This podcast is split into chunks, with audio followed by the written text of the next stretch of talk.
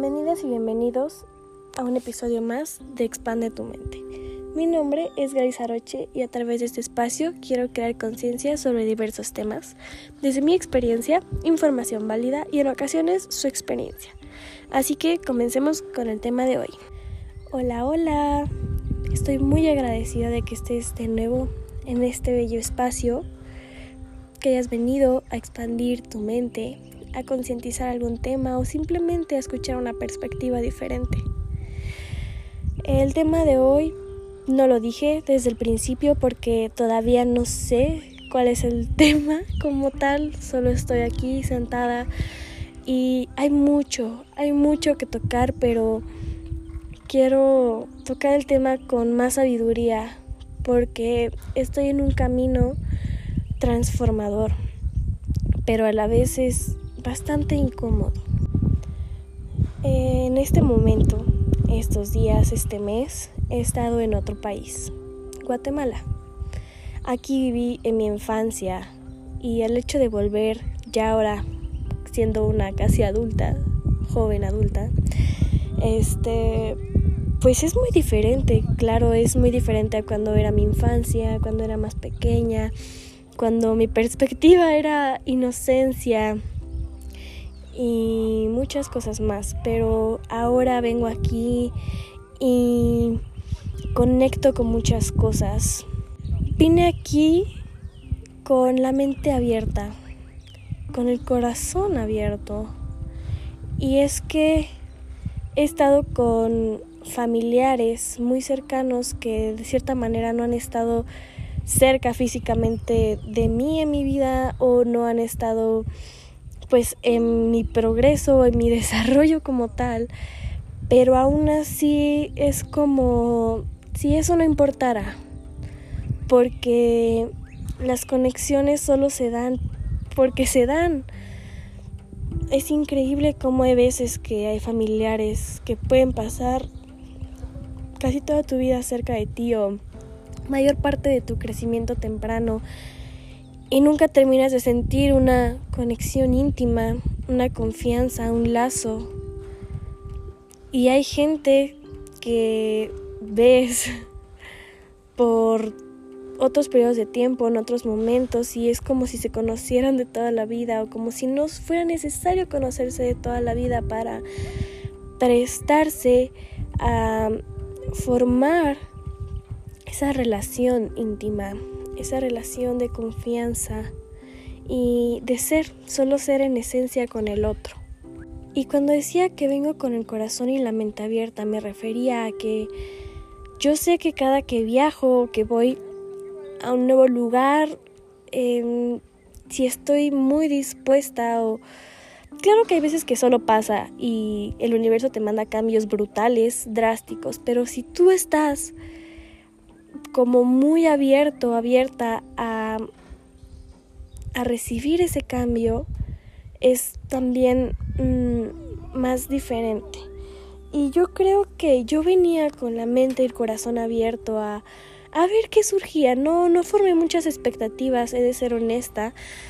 Sabía que iba a conectar de diferente manera conmigo misma, con mi infancia, con cosas de mi pasado, pero no sabía cómo, no sabía cómo se iba a dar ni con quién.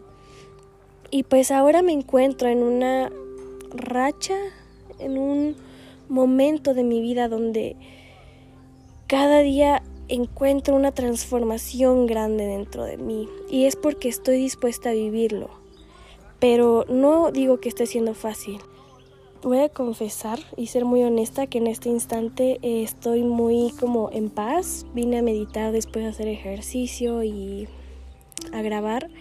Pero hay una señora atrás de mí, de donde estoy, en, en el edificio atrás de mí, está gritando y está en exceso enojada, o sea, en verdad está gritando con mucho enojo y eso rompe un poco mi calma, pero entiendo que es un como reto, o sea, contra lo que estoy sintiendo, porque hasta acá siento el odio que está expresando en la llamada, pero voy a evitar que eso me distraiga de el momento interno que estoy externando con ustedes. y los procesos que se vienen presentando o se han venido presentando en mi vida son algo que hasta ahora me he dado cuenta y no me culpo, no me culpo por eso. He racionalizado mucho. ¿A qué me refiero con racionalizar? Desde la psicología, eh, un mecanismo de defensa de la mente, es decir, contra la angustia que a veces surge, la incertidumbre, el miedo, el dolor, mejor conocido o el que más podemos usualmente experimentar, eh, los mecanismos de defensa vienen a calmar esto, vienen a ser, pues sí, una defensa contra ese dolor para poder sobrepasar ese momento y seguir siendo funcionales. Los mecanismos de defensa son muy funcionales porque nos funcionan en ese instante. Tal vez alguien falleció y yo no puedo, mi, mi, yo no puedo con ese dolor, o sea, vivirlo tan fuertemente que lo racionalizo. Y por ejemplo veía una serie de un hombre que su hijo se muere y él luego luego de que se muere dice, bueno, es que estas cosas pasan. Hay estadísticas que dicen que los jóvenes se mueren a temprana edad, entre tal edad y tal edad, y la mayoría es por suicidio. Entonces es el principal causante. Entonces, bueno, no es tan anormal. Entonces, ahí se dan cuenta cómo esta persona racionaliza todo, es decir, da información que sustenta el por qué, es decir, por qué ¿Por qué pasa esto? ¿Por qué alguien me hace esto? ¿Por qué siento esto? Ah, bueno, por esta herida. Ah, bueno, por que esta persona es así. Ah, bueno, porque esta persona está enferma. O, ah, bueno, porque así es la vida. Y entonces metes a tu mente, porque tu mente, si quieres, le das el conocimiento para que te calme un ratito, ¿no? Entonces, este mecanismo de defensa que se llama racionalización, me he dado cuenta que ha estado en mi vida por años y me ha funcionado como no tienen una idea. No digo que esté bien y no digo que esté mal, porque era funcional.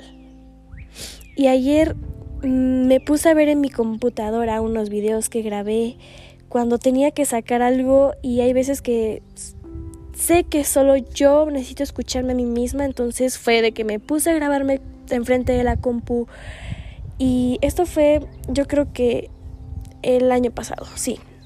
El año pasado me grabé enfrente de la compu, empecé a decir todo lo que sentía y, y justo lo mencioné en ese video. Es que yo racionalizo. Si preguntan, ¿qué describe a Grace? Es que racionalizo las cosas. Y lo dije como con un placer de decirlo. Lo dije como me encanta racionalizar. Y ayer que lo vi, solo tenía ganas de ir y abrazarme. Porque dentro de cuando dije que racionalizo las cosas, de alguna manera vi en mi cara el dolor que estaba de fondo de esa racionalización. Es decir, me quería abrazar porque sabía que en ese momento lo que más me estaba sustentando era mi mente y entender el por qué me pasan las cosas. Y sin embargo, lo emocional es algo a lo que no le he dado mucha cavidad. Y cuando dije eso, me di cuenta de lo tan aceptado que lo tenía hasta apenas hace, les digo fácilmente, de llegar a Guatemala. Hace un mes y medio yo era esa persona 100%. Y estuve bien, de verdad tenía mucha energía, no tenía ningún problema. Y ahora que estoy aquí sentada y que veo a esa Grace de hace nada de tiempo, solo sentí mucha tristeza por mí, por no permitirme sentir y por querer entender el porqué de todo cuando mis emociones tal vez a veces no tienen un porqué. Mis emociones solo son. Y en este momento que quiero darle tanto espacio a mis emociones, me da mucho miedo. Les juro, me da mucho miedo desbordarme. Que si me siento triste, llore abundantemente y no me controle. Mi voz empieza a romperse fácilmente, se quiebra y no puedo ni siquiera externar palabras a veces que quiero llorar. Mis ojos empiezan a parpadear rápidamente porque es como comprender la emoción. Y esto a la vez confieso que me da tristeza. Me da tristeza por una parte porque digo, wow, todo este dolor lo he vivido y ahí he estado. Y nunca le había echado un ojo porque antes era de que lloraba y decía, wow, estoy llorando. Primero, en un tiempo de mi vida no me gustaba llorar, odiaba llorar. Ahora haciendo mucha introspección, recuerdo mucho cuando le decía a mis amigos, a mí me caga estar triste. Y mis amigos me decían, pues a quién no. Y le decía, no, pero de verdad, yo lo evito. Yo lo evito a toda costa. Yo no puedo con la emoción. Yo no, no voy a estar triste. Y lo decía, orgullosa, se los juro, decía, yo me conozco porque sé que yo no me gusta estar triste, entonces yo lo que hago es buscar la felicidad, buscar la positividad, buscar lo bueno, porque todo pasa por algo, ok. Y no digo que esté mal, no les estoy diciendo que hay algo malo y bueno, recuerden, todo es funcional en las debidas etapas de nuestra vida y en nuestros debidos procesos. Y en ese momento era bueno para mí ser esa persona. Pero en este momento ya no en este momento mi energía mental para poder entender el por qué no es algo que necesito. Y es que se está acabando esa energía dentro de mí. Todo ese tiempo que yo racionalizaba podía sostenerme y podía sostener incluso a otras personas. Y ahora mi corazón solo me está dando cavidad para sostenerme a mí misma mientras habito todo este dolor que nunca he transitado tan fuertemente. Entonces, por una parte me pone triste porque digo, ¿por qué? ¿Por qué tanto dolor dentro de mí? En verdad, me compadezco de mí.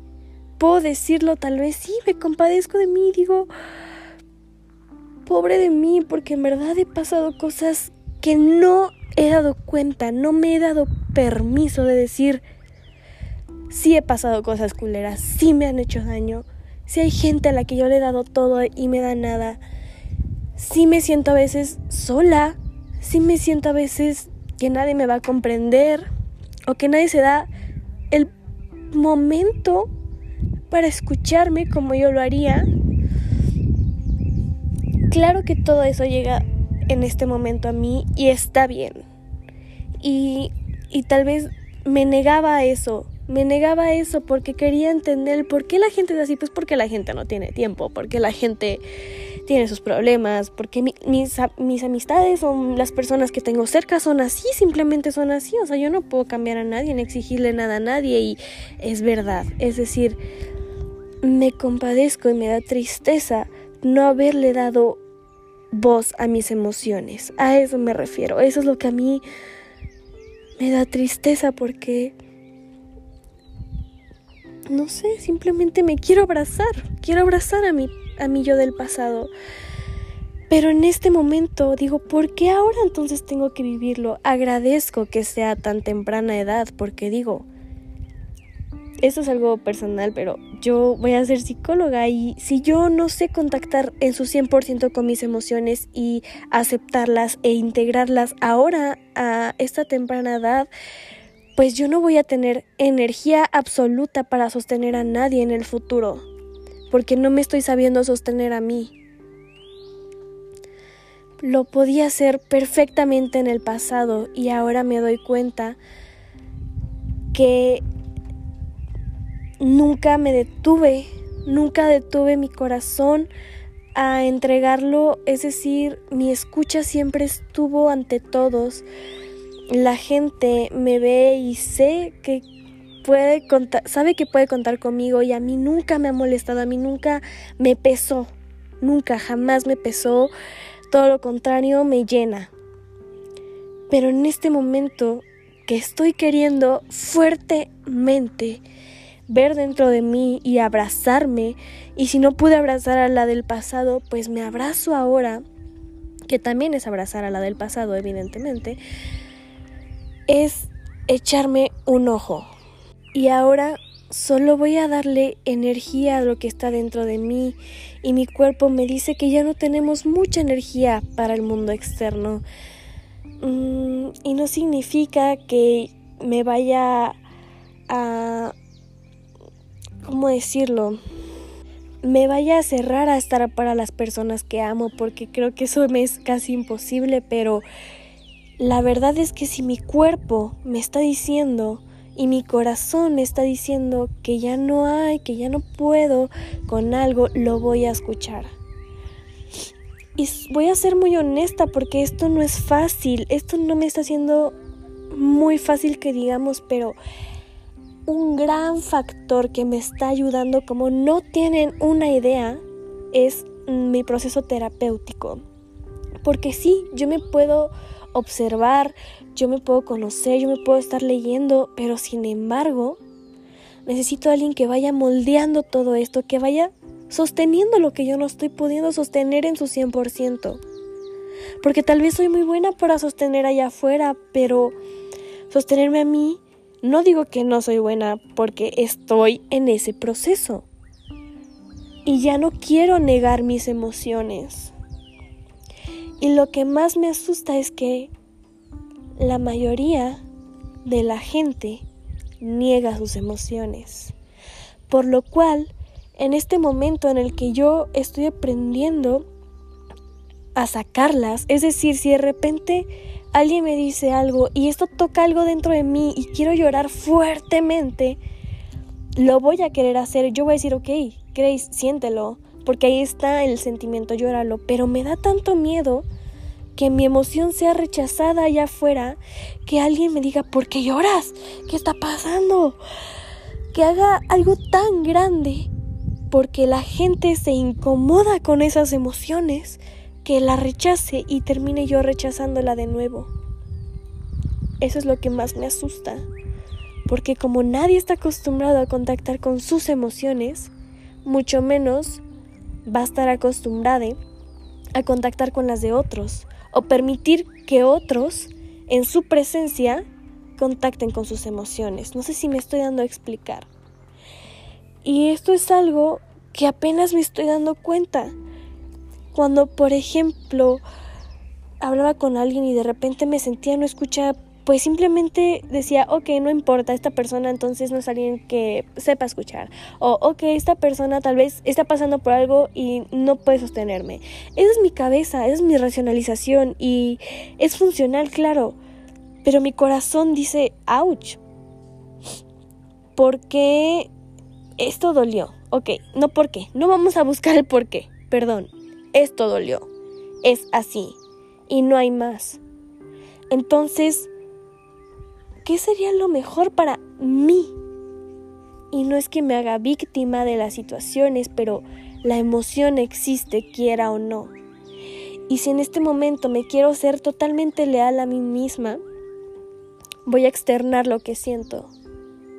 Y ahí viene otra cosa, me da mucho miedo externar lo que siento, porque no sé cómo lo vaya a externar, porque tal vez alguien me haga enojar y en vez de yo decirte me, lastimaste, mi rincor, o sea, mi herida, que tiene rencor y, y dolor fuerte, te contraataque, te ataque y te, yo te quiera hacer sentir peor de lo que me acabas de hacer sentir.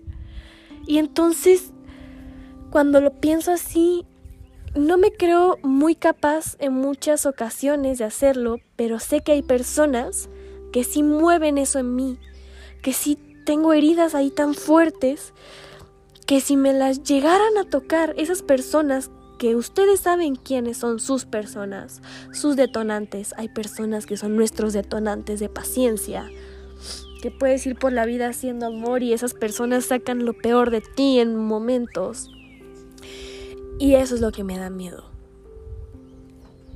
Y si se dan cuenta, todo este proceso está lleno de miedo. Porque nos da miedo sentir.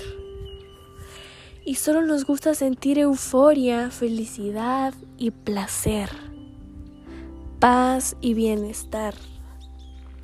Y nos caga con todas nuestras fuerzas el dolor, la humillación, la incertidumbre, el miedo, la angustia. Todo eso es algo que simplemente no nos permitimos sentir ya. Y ahora me encuentro en este momento en el que sé que voy paso a paso, porque tampoco voy a ir por la vida diciendo todo lo que siento todos los segundos de mi vida, pero sí lo voy a hacer radical. Esa palabra me gustó porque yo le decía a mi psicóloga y le comentaba estos miedos, ¿no? Me da miedo desbordarme, me da miedo que me rechace mis emociones y sentirme peor. Que yo si le digo, oye, me lastimaste, pues me humillan man y me sienta peor. Y yo no puedo con eso. Tengo miedo y prefiero no hacerlo, le decía. Me decía, tiene que ser en este momento radical. No es para siempre. No es que de ahora en adelante siempre vaya por ahí, bla, bla, bla, tirando todo lo que sienta, bla, bla, bla. De ahí para toda mi vida, porque conozco personas que, más que nada adultos o adultas, que toda su vida se guardaron todo y de repente llegan a una edad donde despierta esto, esto, en esas personas. No sé si han pasado, pero usualmente van, van a observar que hay varias adultas, más que nada, bueno, yo en mi vida tengo más adultas que llega a una edad donde dicen, ¡pum! Ya, ahora es momento de decir todo lo que siento, si no me lo trago, si no me enfermo, si no... Y ahí llega el otro extremo. Porque entonces hay dos extremos.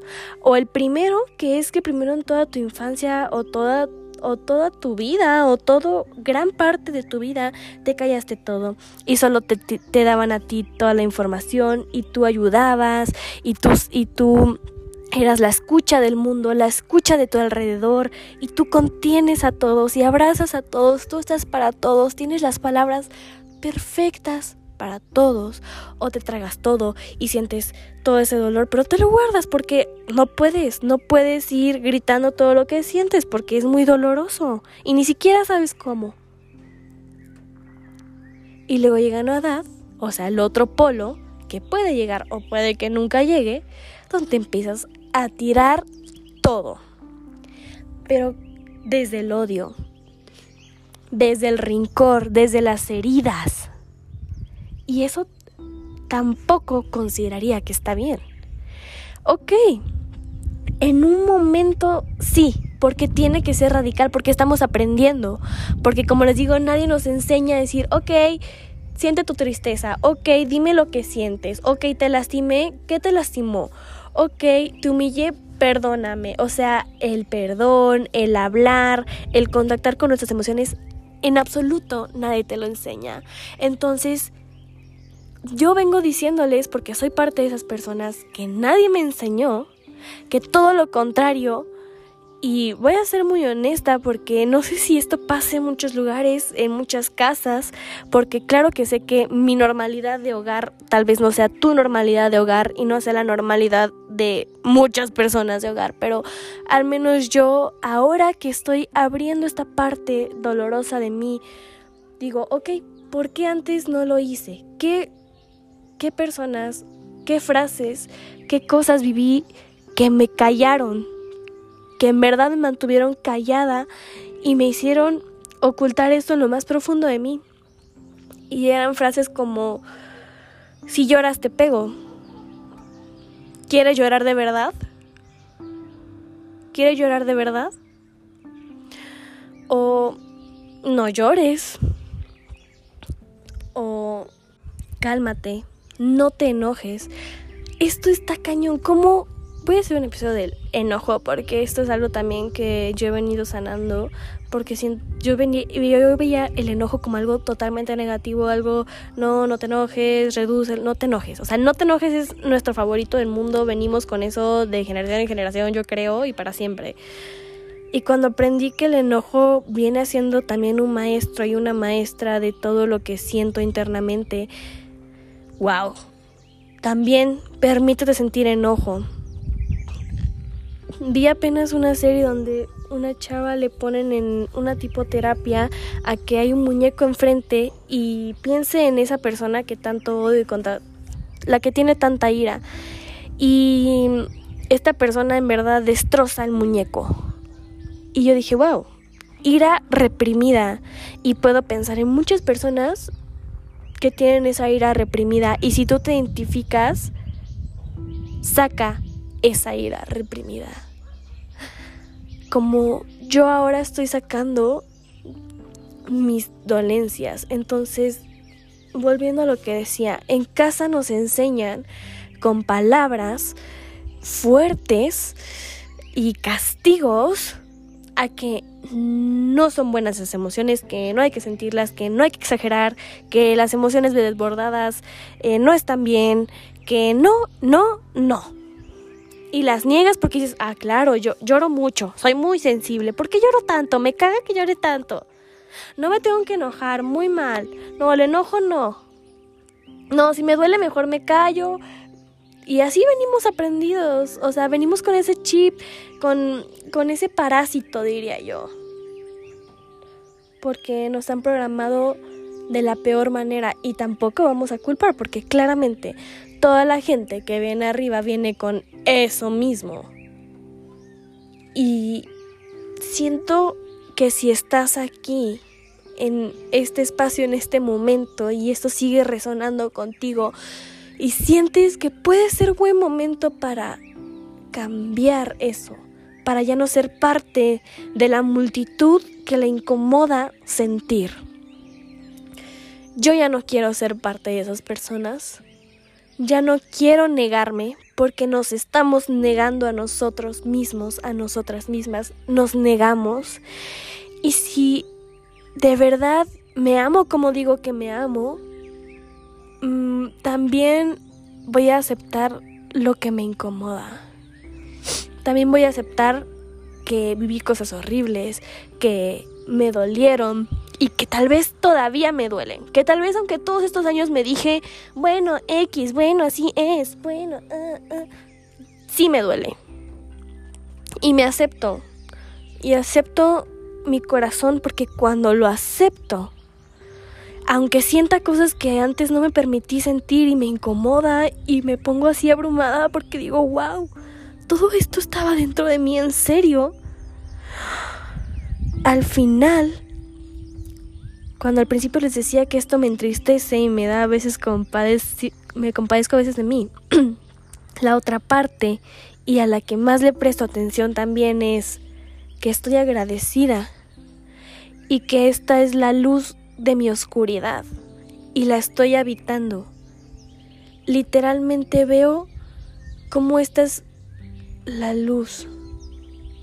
Es como un rayo que estaba ahí y el potencial a ser todo lo que quiero ser, el potencial a ser una mayor expansión de mí misma, está ahí, en ese dolor, y lo veo y lo observo.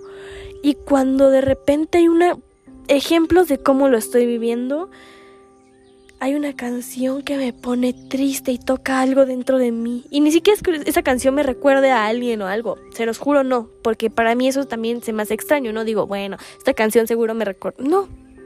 Simplemente es muy segura, probable que la vibración exacta de esa canción y mi momento vulnerable y mi apertura a sentir mi tristeza y dolor, esas tres cosas fusionadas, en esa canción, en esa vibración, me, toca una, una fibra de tristeza y ahí es donde digo, wow, esto es algo que no me había pasado antes, por ejemplo, y ahora que tengo esta apertura sensorial a poder sentir, lo siento y lo vivo. Y empiezo a llorar. Y si de repente hay una escena triste en una película que me hace llorar y lloro como pueda, si lo saco como pueda y si me identifico, pues me recuerdo y digo, ok, mira, esto sí te lastimó, en esto te identificaste y o esto es algo que te mueve, ¿por qué me mueve? Me he estado y ahí vas indagando. Porque el cuerpo es sabio y siempre lo he sabido, pero ahora, ahora mi cuerpo está sacando toda esa oscuridad y me la está mostrando. Sé que lo está haciendo poco a poco, no crean que es totalmente así, ámonos, porque también, no sé, no siento que hay muchos espacios o muchas personas en donde se preste a hacer esto, pero este proceso al menos me está volviendo ermitaña en algún sentido. Estoy estoy queriendo estar sola con esas emociones porque yo me estoy sabiendo contener, yo me estoy abrazando, yo me estoy habitando y si lo tengo que sacar lo voy a sacar y si hay alguien ahí pues ni modo me, me va a aguantar en mi tristeza o en mi enojo pero me estoy aprendiendo a habitar en la vulnerabilidad. Y la, vulnerabilidad es algo que nunca había integrado, es algo que odiaba en mí, es algo que no aceptaba. Cuando yo decía me caga estar triste, lo que significa es me caga sentir dolor. Y me choca ser vulnerable. Eso es la realidad. Pregúntatelo. ¿A ti también te choca estar vulnerable? ¿No soportas el dolor y habitarlo por tan solo unos minutos? Y creo que esto es algo que debes saber que es un proceso largo, algo largo porque viene siendo como desaprender todo lo que hemos aprendido por durante día a día de, de nuestra vida. Día a día nos reforzamos y nos reforzamos para no sentir, para evitar el dolor, para cortar el dolor, para entender, entender, entender. Porque si entiendo, pues ya, entonces ya no debo sentir, porque ya lo entendí, ¿no? Pero no. O sea, si fuéramos así, Claro. No seríamos humanos, seríamos robots solo con entendimiento, solo con aprendizaje y conocimiento, ¿verdad? Pero agradezco haber venido a esta vida y ser humana y si alguien niega mi humanidad, pues no me está aceptando, porque mi tristeza, mi dolor, mi ira, mis heridas, mis traumas, todo eso eh, es parte de mí y es parte de ti. Y es tu humanidad. Y si la gente no sabe aceptarte, aceptar tu humanidad, ¿dónde estás parada? ¿Dónde estás parado? ¿Con qué personas? ¿Quieres eso para ti? La gente no sabe ser humana. Es lo más gracioso, irónico de la vida. Venimos a vivir la vida. Y vivir la vida no es vivir lo bello de la vida nada más. Es ver que dentro de esa oscuridad y todo eso que nos lastima y nos toca cosas tan fuertes que no queremos experimentar definitivamente, también eso es lo bello de la vida. Y créanme que estoy cambiando mi chip fuertemente. Fuertemente. Parte de esto, y es un tip que pueden tomarlo, dejarlo, es dejar las redes. Dejar las redes me ha hecho estar en su 100% conmigo misma, porque creo que hay muchas veces que decimos, ok, sí, tengo que estar más conmigo misma, pero güey, estás viendo una película, estás haciendo un maratón de Netflix, estás eh, viendo TikToks estás, o sea, aunque estés buscando cosas que te hagan feliz, sigues tapando tus emociones de alguna manera. Porque la respuesta está dentro, no está en Netflix, no está en, no está en tu celular, no está en Instagram, no está en Twitter, em, no está ahí en las respuestas. Es cuando aprendes a escuchar adentro, la respuesta está en ti el simple hecho de dejar las redes me ha hecho que me obligo y estoy educando a mi cerebro a buscar qué otras cosas hacer. Y esto de la mano con que lo que quiero hacer internamente y mi cuerpo me lo quiere, me lo pide fuertemente es estar conmigo misma, entender mis dolores y habitarme, esas dos cosas de la mano o sea, que mi cerebro busque qué hacer y que mi cuerpo lo que quiera es, es habitarme, se junta con hacer un proceso introspectivo.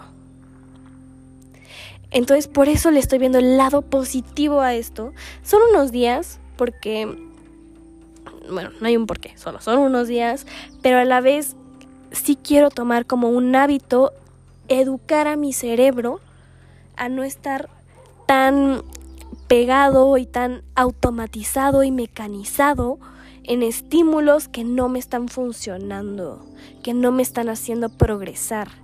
Llevo como cuatro días sin redes y me he habitado, como no tienen idea, fuertemente. Desde que despierto, antes, pues claro, revisa. No, ya no. Ahora habito otras cosas. Me he centrado en meditar, cosa en la que, siendo honesta, nunca me había centrado tanto como ahora. Y ahora, como no siento la necesidad de ir a buscar mi celular después que, aunque no lo crean, y seguramente sí les ha pasado, no sé. En la meditación yo ya estoy pensando qué voy a hacer después de la meditación. Y no les digo que no me pasa, todavía me estaba pasando hoy, por ejemplo, pero me di cuenta y volví.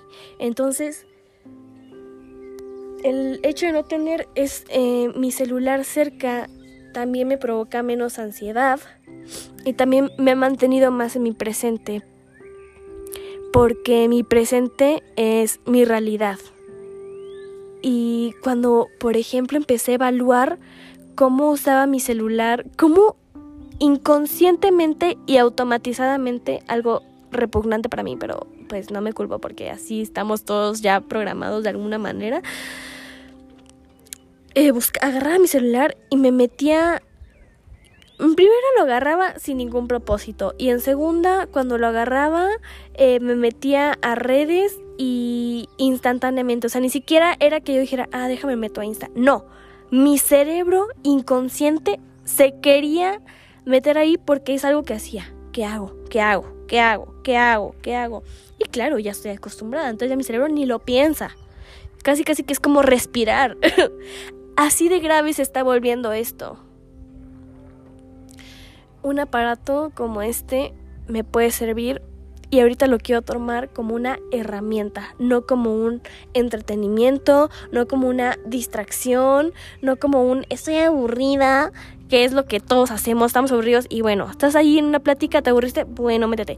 Eh, estás haciendo nada, métete. O haciendo algo incluso, métete. O incluso cuando estás con gente que amas y que te está entregando tu tiempo, ahí estás.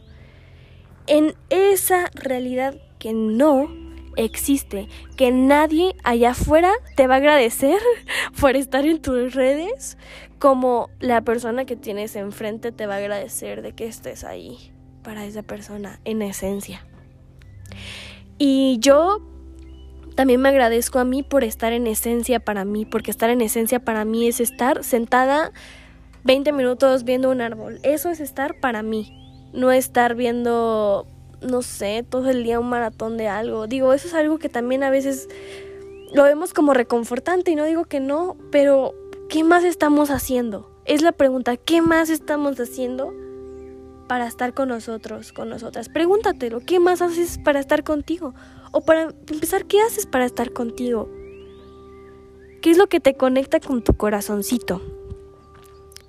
¿En qué momento te pones a hablar contigo? Yo me estoy volviendo una persona que, es que como lo digo sin que suene esquizofrénico, pero me gusta hablarme porque me caigo muy bien y me estoy aprendiendo a caer el triple de bien. Me estoy así aprendiendo a amar en todas sus formas y a veces me río de mí misma y digo, güey, y literalmente me al espejo y digo, güey, no, estoy bien cagada. y eso es un momento tan mágico en mi día que me llena porque prefiero verme al espejo y decirme, estoy bien cagada, qué graciosa, o qué preciosa estoy, o mira esa luz dentro de ti, te ves mejor hoy, que mirarme y reprocharme y decirme cosas de odio. Entonces cuando yo me hablo con amor, eso me llena. O cuando yo me digo algo que solo yo me entiendo y me río, eso me llena como no tienen una idea, porque para mí eso es un progreso, porque para mí eso es de verdad estar conmigo misma.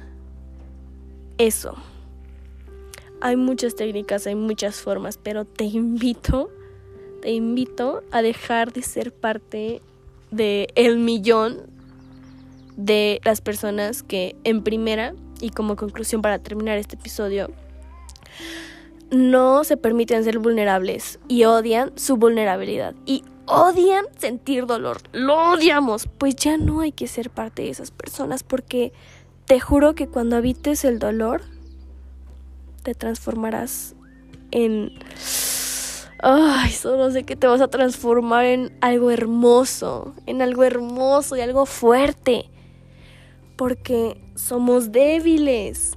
Somos débiles porque no abrazamos el dolor, pero si abrazas el dolor y si sabes que es parte de ti, ahí te vuelves fuerte. Ahí. Porque sabrás integrar todo lo que venga de ahora en adelante. En segunda, dejemos de ser parte del millón, de creer, bueno, es una normalidad, pero de creer que está bien esa normalidad de todo el tiempo tener dopamina instantánea. La dopamina instantánea nos está matando, nos está consumiendo y nos está aislando de lo real, de lo que tu cuerpo, tu sistema nervioso sensorialmente necesita conectar con otras cosas reales. Tu, mano tan solo es poderosa, tiene una sensibilidad de receptores maravillosa que cuando logras tocar a alguien, acariciar a alguien, sientes es, esa energía potente que tu mano si toca un árbol, una plantita con amor, se transforma algo dentro de ti, se siente esa energía, pero tu celular no necesita un constante de solo estar tocando una pantalla y sostener un aparato electrónico. Piénsalo racionalmente, sé consciente de cómo usas tu tiempo. Y date cuenta que si dejas las redes por un ratito, date cinco días, por ejemplo, y date cuenta qué transformación hay en cinco días, si te prestas a, que haya, ¿no? O sea, no busques del celular a Netflix o, o estar saliendo todo el tiempo porque ya me aburrí. No, habítate, habítate, haz la prueba. Te estoy invitando a dejar de ser parte del millón al que yo fui hasta hace un tiempo y no te estoy diciendo que esté bien o que esté mal, nos ha funcionado. Te ha funcionado y te abrazo y porque sabemos que has pasado mucho dolor, pero no queremos ese dolor, es fuerte, ¿sí? Pero sí puedes. Y yo te juro que si todos los días te dices que sí puedes y te hablas y te observas y aunque tengas que estar solo y sola porque no te gusta que nadie te vea, pues es mejor así, estar ermitaño, ermitaña contigo y abrazarte. Eso es estar contigo. Porque hay veces que decimos, no, qué miedo que allá afuera rechacen mi dolor o que se incomoden y luego yo me incomode por sentirme así. Y va a pasar. También eso va a pasar. No te voy a decir, eso no va a pasar. Va a pasar.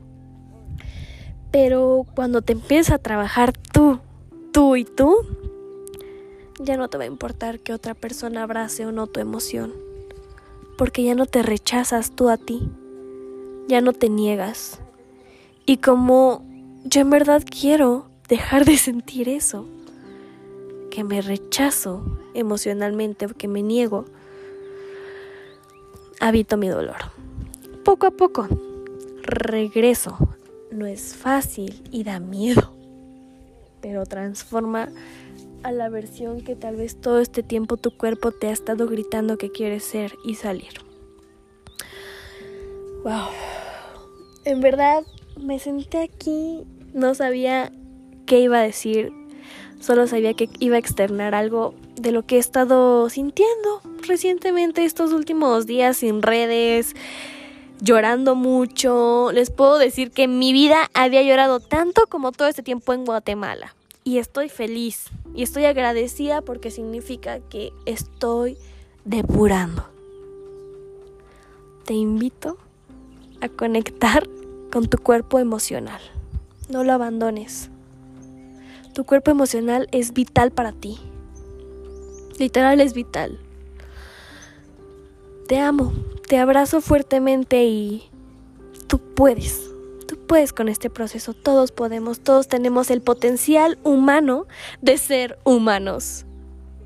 Así que te invito a hacerlo y a ver la transformación a la que te vas a prestar y exponer. Te mando un fuerte abrazo y te veo en el próximo episodio de Expande tu mente. Me puedes encontrar en Insta como grace.aroche. Me encantaría saber si te gustó este episodio y que lo pudieras compartir. No sabes lo agradecería que estoy.